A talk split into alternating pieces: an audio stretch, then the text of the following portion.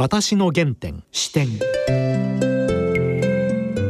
全国の皆さんご機嫌いかがでしょうか？陽千恵です。梅原由香です。今回のゲストは外交ジャーナリストの手島隆一さんです。先日アメリカ大統領選の最中、はい、はい、手島さんにこの番組に来ていただきましてすで、はい、に今日現在起きてることをズバリ予測しましたねおっしゃった通りあの時まだ投票の結果もまだ出てませんけれども、はい、これから裁判になります。長期戦になります。訴訟になります。今まさに11月3日投票したのにねまだ今日現在決まってない。トランプ大統領敗北宣言も発表してませんが、はい、法廷闘争もまだ続いています。今日はこれからどうなるかトランプさんは果たして潔くお辞めになるのか？それとも条件ありホワイトハウスから出てくるのか？聞きたいと思います。はい。それでは私の原点視点進めてまいります。私の原点視点。手島さん今日よろしくお願いします。よろしくお願いします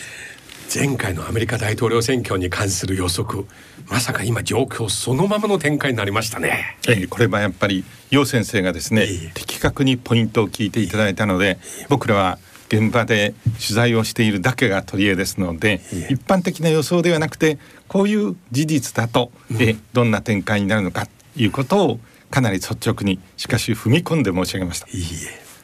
そして今現在まさにこの前おっしゃるようにまだ決着がついてませんね。そうですね。今現在ついていないというのは大変異例な出来事で、うん、これ2000年の大統領選挙以来なんですけれども、はい、えあのアメリカ大統領選挙の仕組みって大変複雑なもんですからどうして選挙が終わってほとんど開票が全部終わっているのに、決着がついていないのか多くのリスナーの方から、うん、え疑問をえー、はい、いただくんですけれども一言で言いますと、アメリカ大統領選挙というのはですね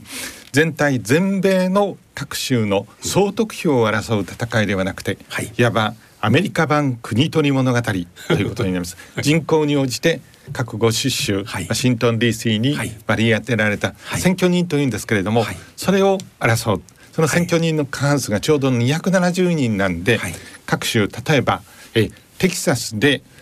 バイデントランプが争う、そして、えー、あのテキサスでは今回もトランプさんが僅差でしたけれども勝ったんですがそうするとテキサスにあるえ大変多くのその選挙人を総総取りしていくと。よくこれは winner takes all というふうに言うんですけれども、うん、そういうシステムでえ今確かに全体で言いますと、うん、今のところ、うん、えー、その選挙人のところで言うと、はい、民主党のジョー・バイデン候補が306人を獲得し、はい、一方の、えー、共和党のドナルド・トランプ候補は232人となってますから、はい、これ、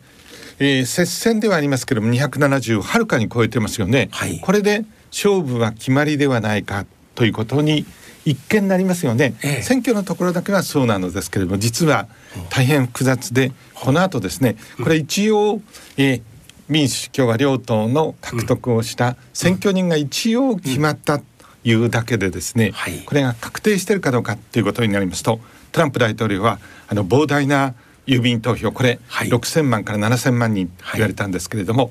い、えそれに、ね、不正が行われているというふうに、はい、まさに抗議をしてそして一部がえこれ大変なお金がかかるんですけれども、はい、超一流の弁護士団を雇ってですね、はい、え裁判所に訴えているということになりますからその点でも法的にもまだえ選挙人が確定をしていないということになります。仮に306、232ということで一応確定をしたとしてもですね、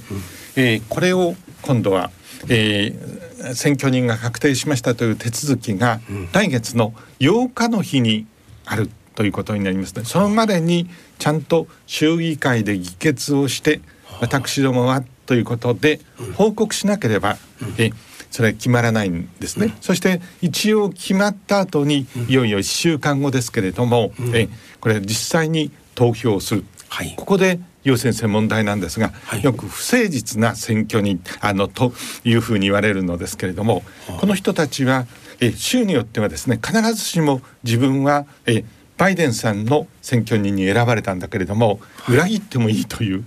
大変な制度になってるんです。いいんですか？え現にですね、えー、前回の2016年の大統領選挙の選挙人の中でもですね、はい、やっぱり数票裏切りが出ている。ということになりますので。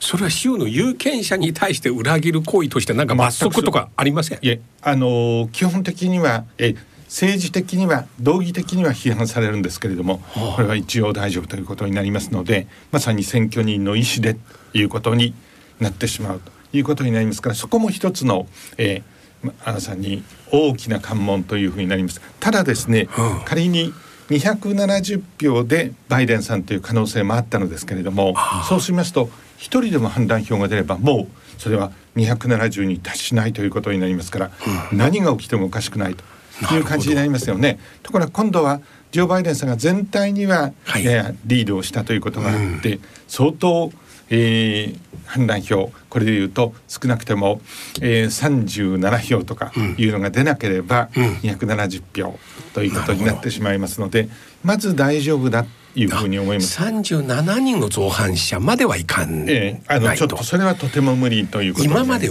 多かった時は例えば、ええ、あの僕らが知ってるのでは八、票とか九票とかっていうの出たことはあるのですけれども、も結構、多いですよね。ですから何が起こってもおかしくない。今回は場合によってそれを上回る可能性ありますよね。あの頃よりテンション高いもんみんな。大荒れですからそれは大いにあったので、したがって僅差では勝負がつかないということになったんですね。えー、ただしえー、2000年大統領選挙もそうなんですが、はい、僅差で、えー、一応決着がつく可能性もあったんですけれども、うん、2000年大統領選挙は当時のアルゴア民主党副大統領現職ですよね、はい、そしてテキサスの現職の知事であったジョージ・ W・ ブッシュさんと一騎打ちになって、特にこれフロリダで髪の毛一本、最後は500票余りの差といいますか、ほとんど全く差がないとい。うことになってこれも最高あの連邦最高裁に最後持ち込まれるということになったんですけれども、はいうん、よく一般にはえ間違って受け取られていたんですけど、はい、アメリカの連邦最高裁がブッシュ大統領の勝利をえその判定をしたので、うん、ブッシュさんがその段階で大統領に確定をしたとよく言われるんですけどそうではないんです。つまり連邦最高裁はえもうこれ以上の細かい特に手手作業の開票というのはですね、もう再現がないのでここで打ち方やめということを命令したに過ぎないなるほど。ここは楊先生大変重要なところで私はその時にもう1ヶ月ほとんど寝ませんでしたけれども現場に行ってたので詳しくご説明できるのですけれどもそういう状況を受けて当時の民主党の大統領候補、うん、アルオアさんがですね、うん、え自分は連邦最高裁の裁定に全く不同意であるけれどもにもかかわらずこういう権力の空白がずっと続く国が真っ二つに分かれるということはアメリカンデモクラスにとってそしてアメリカという国のえ統合にとって大変マイナスなのであえて最高裁の裁定には不服であるけれども負けを認める。これ英語でコンセッションという言葉を使ったんですがえこれ英語の語感で言うとえー、自分は必ずしも同意をしていないんだけれども、はいあえて潔く負けを認めるという、うん、そういうニュアンスがあったんですけれども、まさに、えー、コンセッションスピーチをした。でその時の光景は私よく覚えているんですけれどもその後 まだブッシュ大統領は次期大統領でしたけれどもホワイトハウスにいてちょうどこうみぞれ待ちの日雨がずっと降る中で、はい、上着も着ずに傘もささずに、当時の次期大統領でしたけれどもブッシュ大統領はホワイトハウスの外でえ、アルゴア民主党副大統領現職ですよね、はい、当時の副大統領の到着を待ち続ける。そしてそこえ肩を抱きかかえるようにしてですねまさにアメリカ民主主義のためにここでコンセッション。あえて潔く負けを認めた。そのことに心からの敬意を使用すると言ってもちろんそれによって大統領が確定するわけですから当然言えば当然なのかもしれませんけれどもそれをまとめ込めてみてもう本当にアメリカンデモクラシーのですね最も良き側面をこのあの目の当たりにしたことがあったんですけどつまりコンセッションスピーチというのはこういうアメリカ大統領選挙があまりにも複雑であるということになりますからえ確定はしませんよね、しかし全体状況としてメディアもそして国民ももうこれはジョー・バイデンさんの勝利がほとんど確定的だということなのであえて身を引くということになるのですけれども今回えこの段階でもなお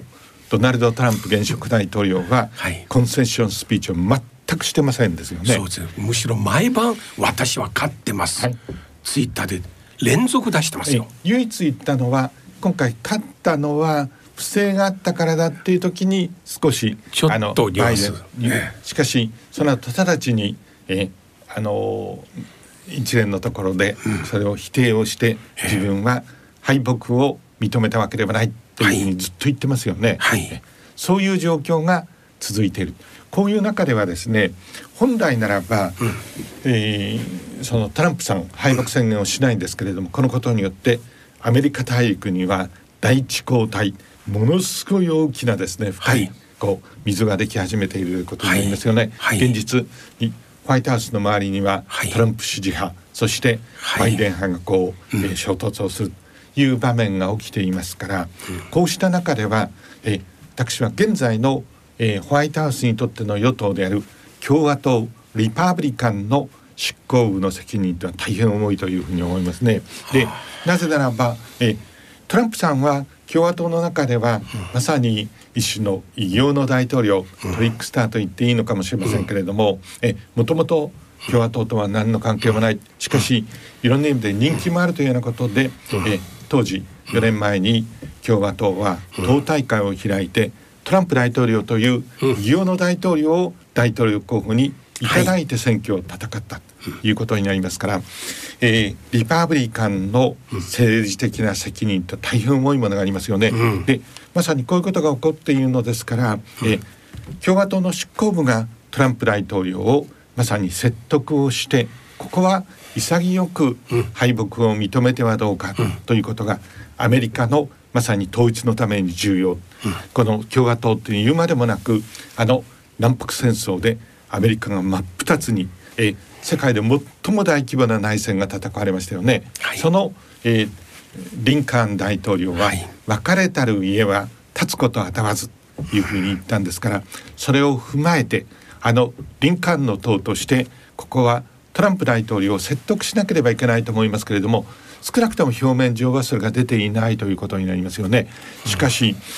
これこんな状態のままえその共和党がいわば威信を傷つけられてですね、うん、こうやるということになりますともうすぐに2年後には全部の下院議員の、えー、選挙がありますし、はい、さらにあの上院の選挙も一部3分の1が、はい、さらにやがて4年後には、はい、ホワイトハウス奪還の戦いが控えているということになりますから、不利であるということで表面上には出ていないんですけれどもまさに共和党の奥深くではマグマのようにですねさまざまな動きが出始めていると思います。なるほど。すでに出てるんですね。すでに説得今これはいくつか？のえ大変あの可能性の少ない奇策ではあるんですけれども、まずトランプ大統領がどうしてもうんと言わない場合しかし、えー、来年の1月20日までは任期がありますですよね、はい、そのトランプ大統領を、えー、説得しこのままではですねもしかするとトランプ大統領が、えー、あの一種の,、えー、あの不正で訴えられるというようなことがあって、うん、あなたは大変なことになると、ここは潔く身を引いてはどうかと。これ辞任をしますとアメリカ合衆国憲法の定めによって、うん、ナンバー2であるえマイク・ペンス副大統領が大統領にということになりますね。本当に超短期の大統領ではありますけれどもそうしますとマイク・ペンスさんという名うての右派のしかも、はい、えトランプさんと違って一種の議会を操縦しそして巨大な陸海空、はい、えー、海兵という巨大な軍隊をこう動かすような力量を持った人が、はい、えー、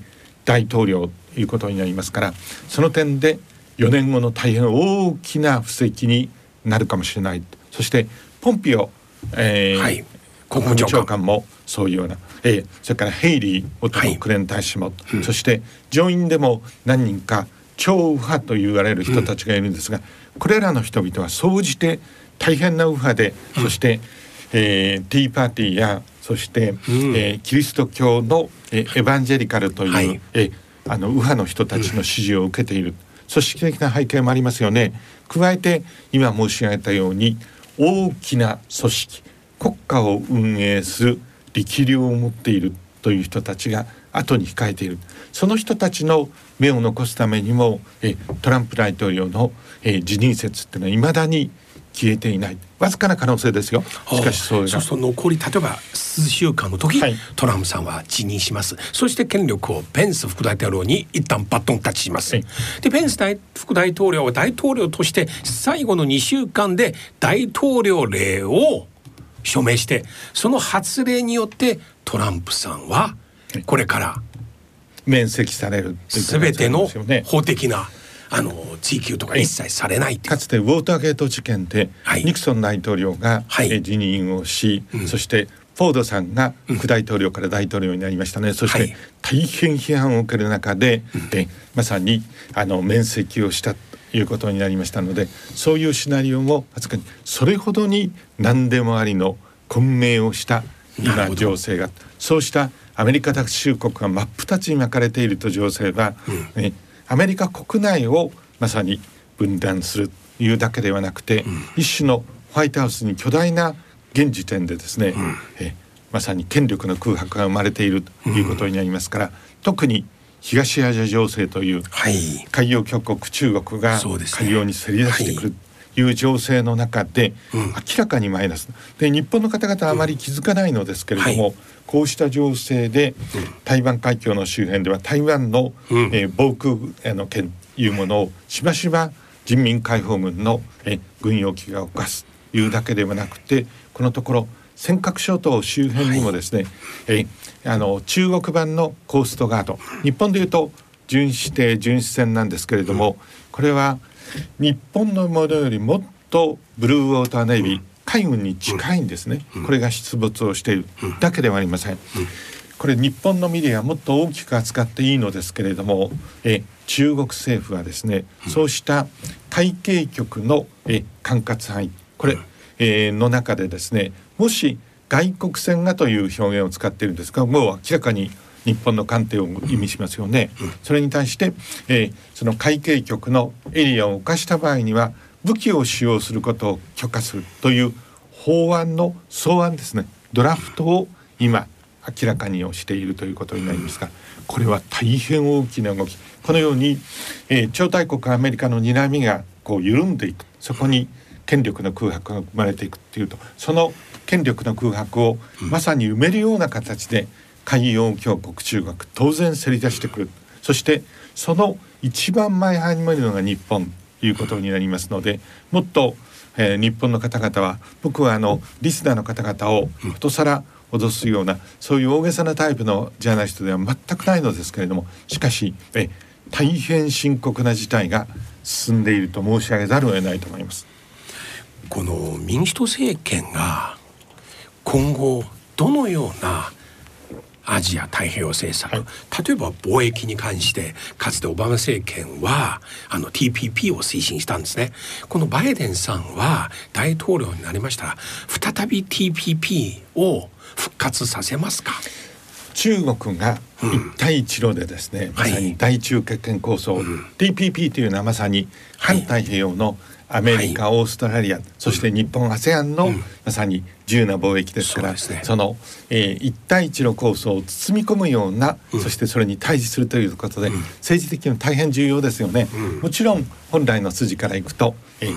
えー、ジョー・バイデン次期民主党政権も直ちに復帰すべきだと思うのですけれどもしかし今のところジョー・バイデン政権が言っているのはたった一つ国際協調主義には戻ります、はい、そのシンボルはえ気候変動に対するそのパリ協定。とい。うものは、はい、えバイデン政権が発足したその日に復帰をするというふうに言ってるんですが、さて TPP はというとむにゃむにゃむにゃとなってしまうんですね。それはさっき冒頭で申し上げました。アメリカの大統領選挙の戦いぶりが色濃く影を落としていると言っていいんだと思います。今回トランプ大統領は大きく負けたように思いますけれども楊さん全く違うんですね、うん、つまり従来のアメリカ大統領選挙でいうと、うん、えフロリダとオハイオを制する者は大統領、うん、えー、あのまさにホワイトハウスを成立すると言って、うん、これで負けて大統領になった人などかつてオハイオで負けたケネディさんの例があるぐらいでほとんどない、うん、え絶対に取らなければいけないですよね。それをまさにトランプさんは最後もうトランプマシンがうなりを上げてそれは前回申し上げましたけれども、うん、票を起こしてこの2つを席巻をする。でただ首の皮一枚ジョー・バイデン政権ができたのはラーストベルト地帯と言われる、はい、ペンシルベニア、はい、ウィスコンシン、うん、そしてミシガンというところをかろうじて郵便投票によってまああの取って生き残ったということになります。これラーストベルト地帯で中国製品中国のものづくりによって打倒された地域というはい、その方々のおかげでジョー・バイデン政権は誕生したということになりますからなるほど。広先生どうでしょうか？当選したおかげで一番お世話になった人たちが今度 TPP に参加すると明らかにラーストベルト地帯は、はあ、えあの逆風を受けることになりますのでそれじゃ早速 TPP にということにはなかなかなりません。ただしえ、うん、東アジア情勢日本の立場から見るとですね、うん、これ TPP にアメリカが復帰をするということは、うん、軍事的そういう状況をはるかに超えてですね大きな大戦略として、え一帯一路構想を掲げる習近平さんの中国に退場するということで大変重要なので、うん、ここは勝負どころの一つと見ています。なるほど。すぐは言いませんけどそのうちやはり。ただこれアメリカの議会の情勢も非常に複雑ですし、はい、まだえ上院の議席は民主党、共和党。まだ民主党がわずかにここ、ジョージアは今回も激戦区でしたけど、はい、えー、ダブル決選投票になってますから2議席決まっていなくて1月の5日ですよね、うん、これものすごく重要な戦いで、うん、今、えー、民主党も大変なお金をつぎ込んでこの2議席を争ってもし2議席仮に可能性は比較的少ないと思いますけれども、うん、これ民主党が取るということになると5050ということはありえて、はい、そうしますと今回ホワイトハウスがえジョー・バイデンさんカメラ・ハルスさんが握っていますので、はい、副大統領が議長役をということになり、はい、事実上民主党が多数ということになる可能性もある。したがって今度のえジョージアの、え上院議員選挙は大変重要です。1月5日の開票、はい、当日開票ですね。そうです。はあ、それ4年間の運営日本っていうかつてねじれ国会みたいな状況になるかならないか、はい、そうですよね。ホワイトハウスはとりあえずブルーに染められた、うん、えー、そして下院もブルーである、うん、そして、えー、上院は今えー、レッドの可能性があるのですけれども、はいはい、ここがまさに売り動いているということになります。これもさっき楊先生がおっしゃった、えー、TPP に参加をするのかさらに言えば中国により強硬な姿勢を民主党バイデン政権が取るのかどうかという点で大変重要になります。うん、今先日 RCEP が先に調印されましたよね。はい、そこアメリカ入ってない。はい、中国は入ってる。インドも入ってない。はい、それも世界の GDP の30%。そうですよね。したがって RCEP 対 TPP があって初めてバランスをする。で、うん。RCEP の名手は明らかに中国ですよ。世界第二の経済大国、うん、そして本来 TPP はアメリカが入って名手となるべき、はい、これでバランスが取れるんですけれども RCEP はもう一歩早く、キックオフした。ということになりますのでこの点でもですねやっぱり、えー、の戦略特に安全保障面を超えて、経済の分野を含めたえまさに中国とアメリカの米中対決というのは新しいステージに入る、うん、その時にバイデン次期政権がどんなあの舵取りをするのかというのは決定的に重要。特に日本に大きな影響を与えるんだと思います。うん、この点でこれまたあの日本のメディアほとんどえー、取り上げてない大変な気がかりなことをぜひ最後に申し上げておきたいと思うんですけれども、うん、えー、これ民主共和両党は、はい、えー、これから4年間もし天下を取った場合はどんな進路で、はい、え進んでいくのかっていう点で党綱領は大変重要で、はい、民主党綱領も党大会で決めるつまり、はい。一般的には政副大統領の候補が決まることが重要に思いますけれども、はい。ある意味でそれ以上に路線の問題ですからなるほど。えー民主党考慮が重要。そして共和党考慮も重要なんですが実は、えー日本のメディアも含めてこの民主党考慮を決める党大会について大半が、えーあのまさにあのオンラインで、えー行われたみたいなことを伝えてるんですが、そんなことは実は少しも重要じゃない、この中で大変重要なもうほとんど、えー日本の命運を握っているというふうに申し上げても少しも大げさじゃないことが一つありましてそれは、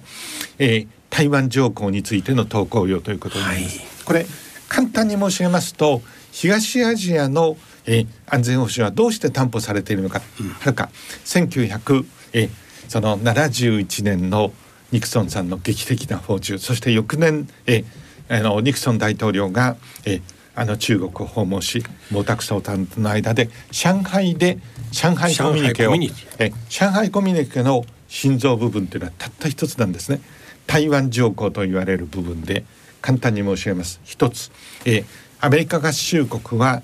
台湾問題の平和的な解決を、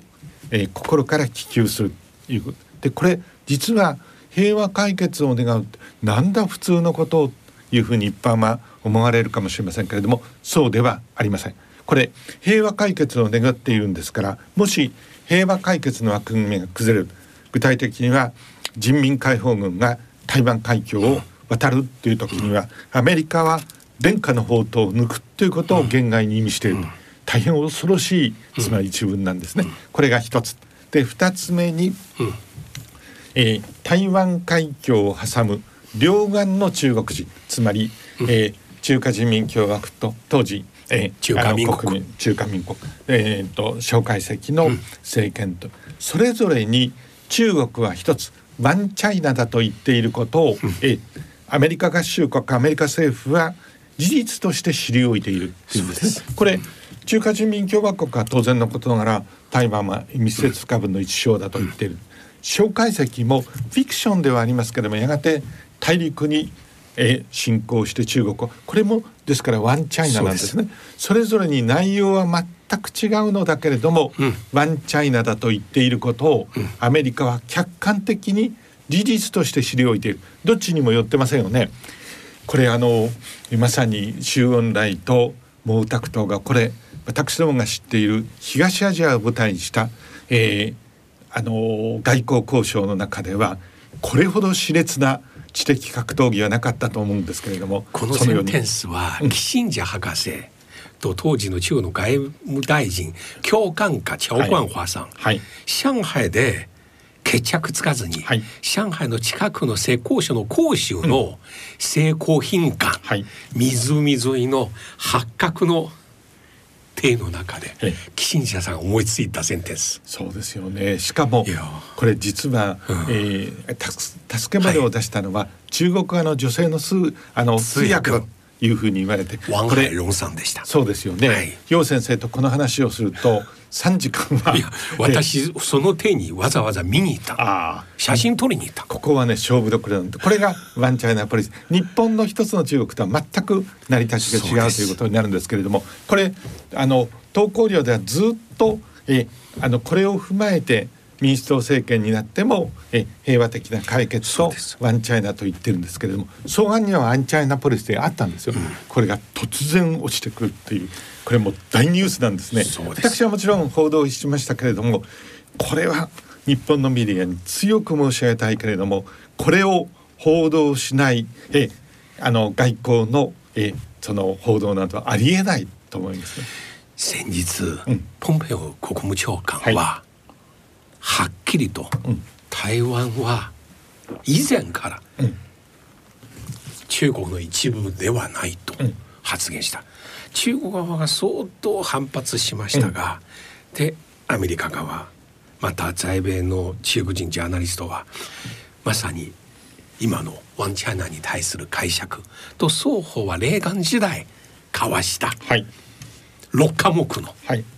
この内容。大きくは覚書。き変わってるんですね。つまりあの外交というのはことの葉の、えー闘争でもあるということなんですが、そのように変わっているということになりますのでこの1時からもって、えー、あの一般的には中国に、えー、共和党よりも、えー、民主党の方がやや優しいのではないかと思ってますけど全米のあの、えー、武漢ウイルスのこともあって、うん、全アメリカのグラスルーツ草の根は、うん、中国により強硬にという声が渦巻いてる、うん、そういう声を背景に、ジョー・バイデン政権もここ勝負どころですけれどもしかもジョー・バイデン大統領はアメリカの議員さんの中では上院議員の中で最も外交に詳しい外交委員長を長く務めた人ですから僕らも何度もお話聞いたことがありますけれどもこの人がよく知っていてここのところはジョー・バイデン大統領候補の決断によってワンチャイナのところが中国はもちろん激激怒してるんですけどこれ今どちらが勝つのかわからないところでことを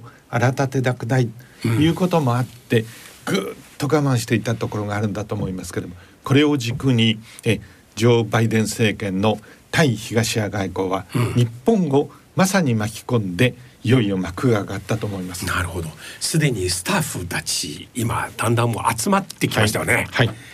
もう強硬派が多いんですね。あ、そうですか。はい。なんか女性も多いようですよね。はい、うん。これから目離せませんね。そうですね。またこれがどうなるのか、楊先生と一緒に、えー、検討していきたいと思います。また近いうちにありがとうございましお願いいたします今日ありがとうございました失礼します私の原点視点ラジオ放送はここまでとなりますこの続きはオンデマンドポッドキャスト Spotify などでお聞きください。いや面白い展開あるかもしれませんね。ね面白いと言っては、はい、いいかどうかありませんがつまり今手嶋さんおっしゃるようにもしかしてトランプ大統領は1月20日まで例えば残りあと1週間の時、はい、ペンス副大統領に大統領の座を禅譲する、はい、そして今度ペンスさんとの間に一つの条件を決める。私は辞める。その代わりにあなたは大統領として私今後一生面積訴追されないように。訴追されない。どんな人でも。ということをこのディール好きなトランプさんやるじゃないかだから現在この状況長引く状況はその交渉のためかもしれませんね。あとは1月5日のアメリカのジョージアのジョージアの選挙ですね。これがちゃんと決めないと大統領が民主党バイデンさんであっても国会がねじれ。いやまだ目が離せませんね。はい。それではそろそろお時間です。お相手は陽千恵と。梅原由香でした。